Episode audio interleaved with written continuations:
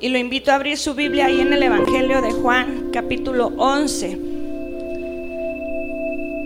Goces, hermano, alégrese, alabe al Señor. Cuando hay silencios de nosotros en el micrófono, allá no debe haber silencios. Glorifique al Señor, amén.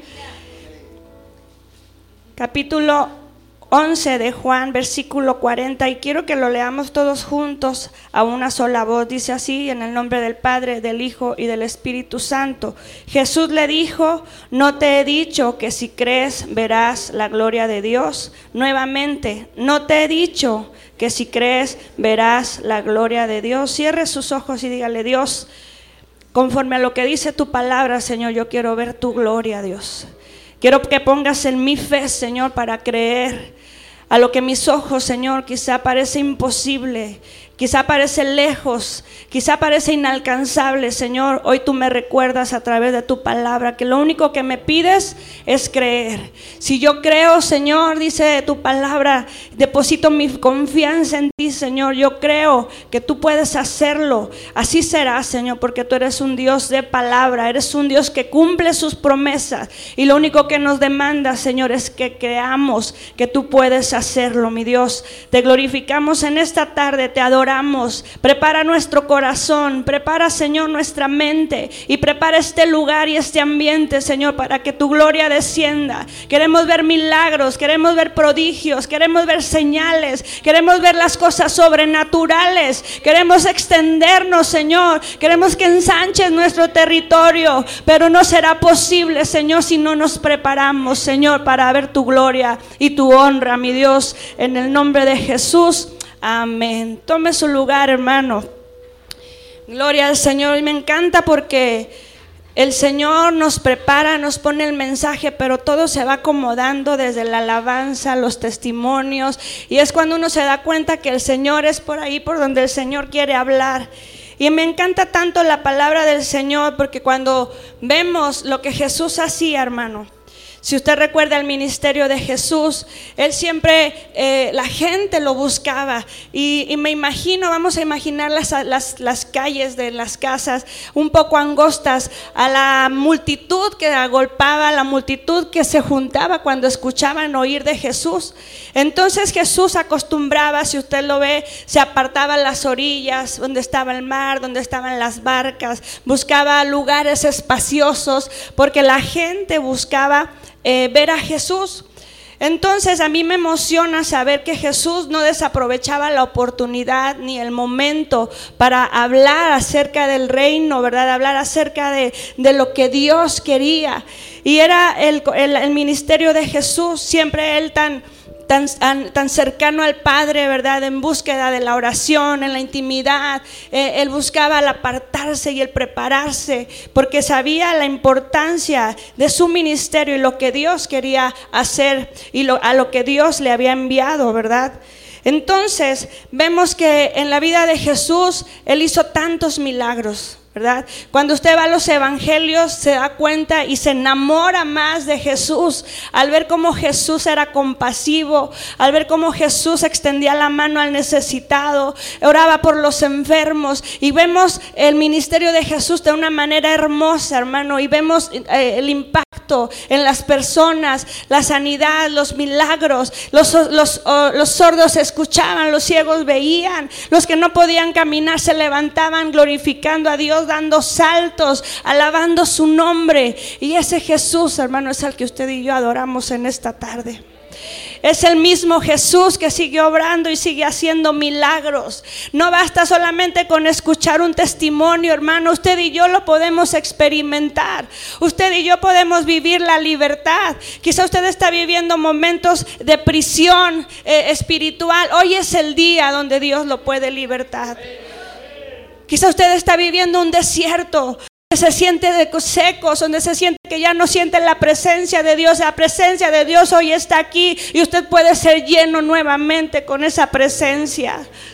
Quizá usted ha estado mucho tiempo afligido, enfermo, angustiado, en depresión, con pensamientos de suicidio. Hoy Dios quiere traer libertad en esta tarde a aquel que crea que Él lo puede hacer. Los milagros, hermano, ocurren solo de acuerdo a la voluntad de Dios y a nuestra fe depositada en Él. A nuestra fe, el Señor nos demanda fe. Y quizá usted dice, tengo mucho tiempo orando por esto, por aquello, que será acaso que me falta fe? Siga creyendo, hermano, porque es de acuerdo a la voluntad y al tiempo del Señor. Pero si Él lo dijo en su palabra, Él lo va a hacer y Él lo va a cumplir conforme a su voluntad. Y nosotros solamente tenemos que confiar. Solamente tenemos que creer, hermano. No importa el tiempo que llevemos doblando rodilla, no importa el tiempo que tengamos eh, pensando que no pasa nada, el Señor lo prometió y el Señor va a hacer. Me encanta esa historia donde aquella mujer, eh, el Señor la menosprecia de alguna manera y le dice que... Eh, en la historia donde dice que los perrillos aún comen de las migajas que caen de la mesa, era su fe y su insistencia, hermano, delante de Jesús. Cuán, cuán insistentes nosotros debemos de ser delante de nuestro Dios cuando estamos anhelando que Él obre en nuestra vida. Quiero mencionarle algunas historias de la Biblia en base a los milagros de Jesús, que usted ya se las sabe, yo las voy a hacer muy generales. Hablando del paralítico, ¿se acuerda que el paralítico que bajaron por el techo sus amigos?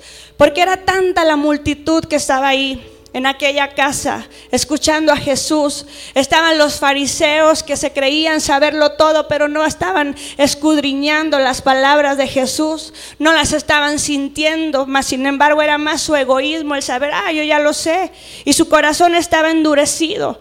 Pero en medio de esa gente con un corazón endurecido había gente necesitada, había gente que estaba afligida, había gente que necesitaba un milagro como tal era el paralítico, que dice que sus amigos buscaban el, modo de entrar a la casa y al ver que no se podía, se atrevieron a romper el techo y bajarlo en aquella camilla a los pies de Jesús.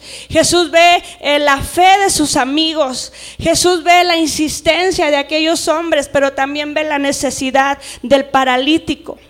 Y entonces me llama mucho la atención, porque a veces queremos recibir la sanidad inmediata. Y a veces Jesús no se va por la sanidad física. A Él le interesa más nuestro interior. A Él le interesa más nuestra salvación, nuestra alma. A Él le interesa sanarnos primero por dentro y después podrá ver usted algo sobrenatural. Y en estos hombres, Él le dice, levántate, ¿verdad? Le dice al paralítico, tus pecados te son perdonados. ¿Por qué le dijo tus pecados son perdonados? Porque era importante. Hoy usted quiere recibir un milagro, hermano. A lo mejor es un milagro físico, a lo mejor es un milagro en su corazón, en una situación. Los milagros pueden suceder de muchas maneras, pero mire lo que el Señor nos dice hoy. Primero tenemos que observarnos en nuestro interior. Quizá hay falta de perdón, quizá hay amargura, cómo yo me entré a eh, dejé entrar amargura en mi corazón. No, a veces sin darnos cuenta permitimos que el enemigo empiece a sembrar esa raicita de amargura que cuando usted menos acuerda ya está bien lejos de la presencia de Dios. Ya es bien difícil que usted reciba lo que la palabra de Dios le dice porque ha endurecido su corazón. Hoy Dios está hablando a aquellos que quizá han guardado algo ahí en su corazón y es tiempo, hermano, de perdonar. Es tiempo de buscar al Señor. Es tiempo de rendirnos delante de Él y es tiempo de rendirle cuentas a Dios. Para que el Señor nos diga, levántate, toma tu lecho y anda. Y aquellos que estaban ahí quedaron maravillados. La gente que vio al paralítico levantarse, tomar su camilla y salir con sus amigos de aquel lugar, dice la Biblia que se quedaron glorificando a Dios. Los milagros suceden, hermanos, para que usted y yo glorifiquemos a Dios, pero no solo nosotros, sino que los de alrededor vean lo que Dios puede hacer. Glorifiquemos al Señor, hermano, a través de nuestra vida. Recuerda aquella historia cuando Jesús les dice, eh, los, discípulos estaban... Eh, temerosos en aquella gran tempestad porque parecía que la barca se hundía, estaba la tormenta, los vientos contrarios, Jesús estaba dormido y ellos estaban asustados. Y cuando Jesús se levanta, les dice a la tempestad de él, dice los vientos, calma. Y hubo una paz, una tranquilidad en aquel lugar.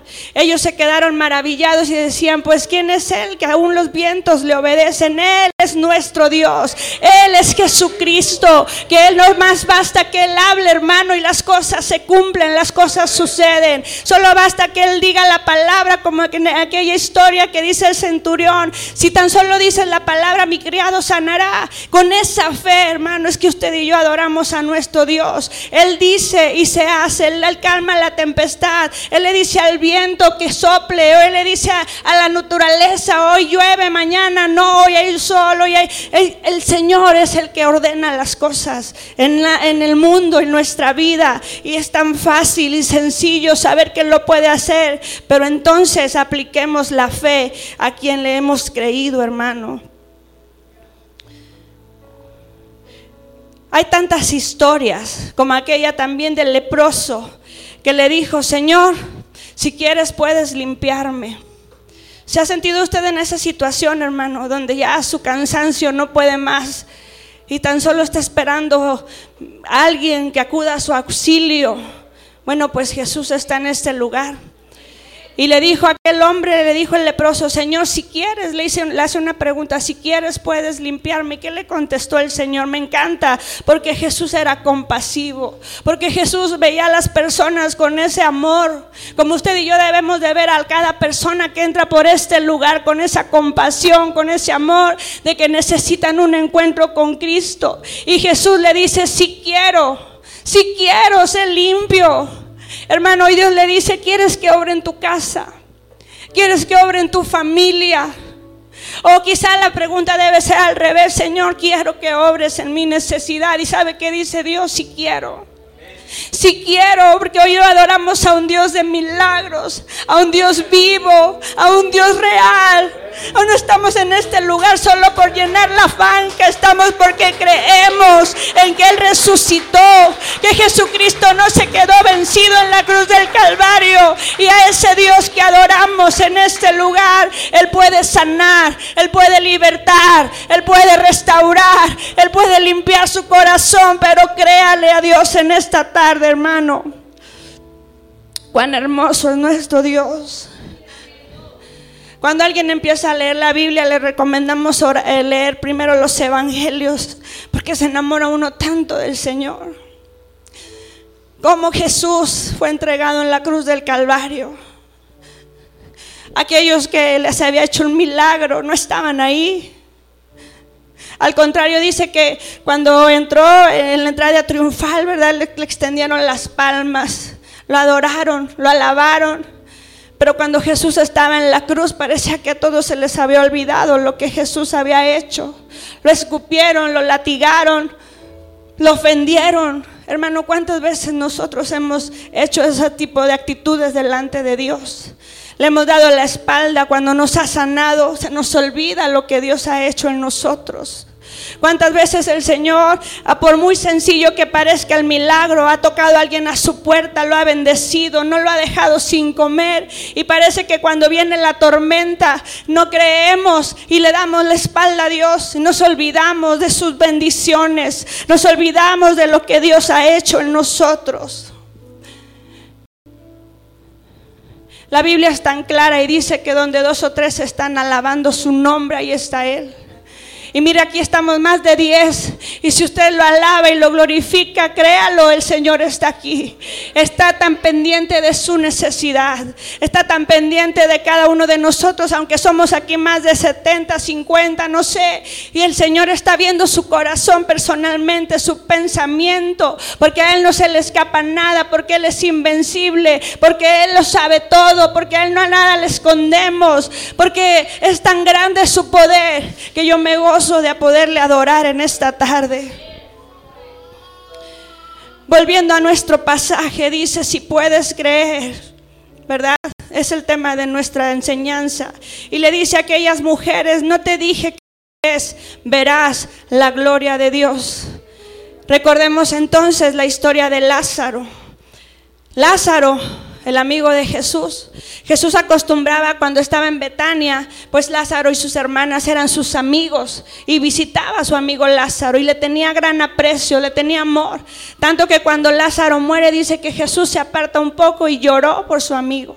Era tanto el amor que Jesús le tenía a su amigo que cuando le mandan decir que está enfermo, Jesús no acude de inmediato. Jesús tarda cuatro días para acudir a Betania, donde estaba Lázaro, y ya Lázaro había muerto. La esperanza de aquellas dos hermanas quizás se había apagado. Quizás preguntaban, no lo dice la Biblia, ¿dónde está Jesús? No que era su amigo, no que Jesús, eh, las personas quizás murmuraban, pero Jesús tenía otro propósito. Dios, Jesús sabía que Dios se iba a glorificar y que era necesario que tal, tal situación aconteciera. Porque después de que Lázaro resucita, podemos ver que la gente de alrededor se quedó maravillada y Jesús les lanza la enseñanza y Jesús les dice el propósito. Lázaro no estaba muerto, solamente era para que, para que vieran la gloria de Dios, pero tenían que creer. La Biblia nos dice a nosotros si puedes creer, hermano, créale a Dios. Quiero compartirle una canción con unas imágenes para que usted se enamore junto conmigo de la palabra del Señor. El transportarnos a estas imágenes es el tiempo, imaginemos el tiempo cuando Jesús estaba. Así que lo invito a meditar en la, en la letra un momento.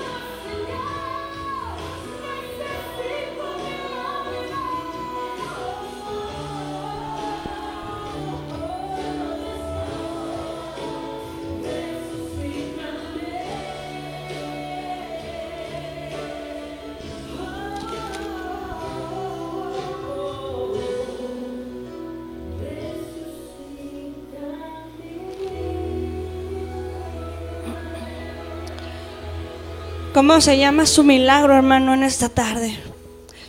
Dice la palabra en el verso 33, dice, Jesús entonces al ver a María llorando y a los judíos que la acompañaban, también llorando, se estremeció en espíritu y se conmovió. Jesús está interesado en su necesidad. Y así como se conmovió por la vida de las hermanas de Lázaro, por la situación que vivían, hoy Dios se conmueve, hermano, por su situación. Jesús, nuestro Dios, sigue haciendo milagros. Y a Él no se le ha olvidado su petición, a Él no se le ha olvidado su aflicción. ¿Cómo se llama, hermano, su milagro?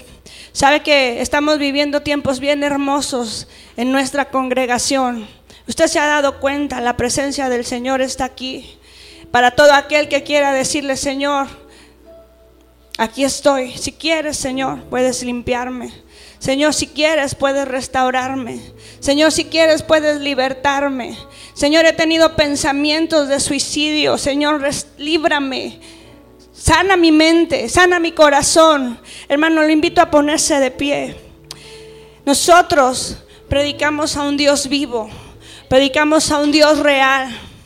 Predicamos a un Jesús que no se quedó en la cruz del Calvario ni en la tumba. Él se levantó entre los muertos al tercer día como lo prometió. Al tercer día la tumba estaba vacía porque Jesucristo había prometido que Él regresaría. Y estuvo ahí con sus discípulos algunos días. Estuvo y Él mandó decir que se iría, pero va a regresar por su pueblo. Y mientras tanto nos dejaría el Espíritu Santo. El Espíritu Santo que le consuela en estos momentos.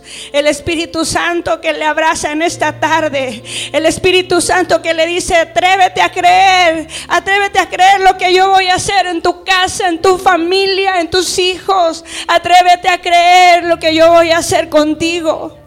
Que esto sea para la gloria de Dios. A través de lo que Dios hoy puede hacer en esta tarde, hermano, usted y yo glorifiquemos a Dios y extendamos el reino de Dios. Que otros vean lo que Jesús ha hecho en nosotros. Predicamos a un Dios real. Y dice su palabra que solamente tenemos que creerle. Si crees, no te dije que si crees verás la gloria de Dios.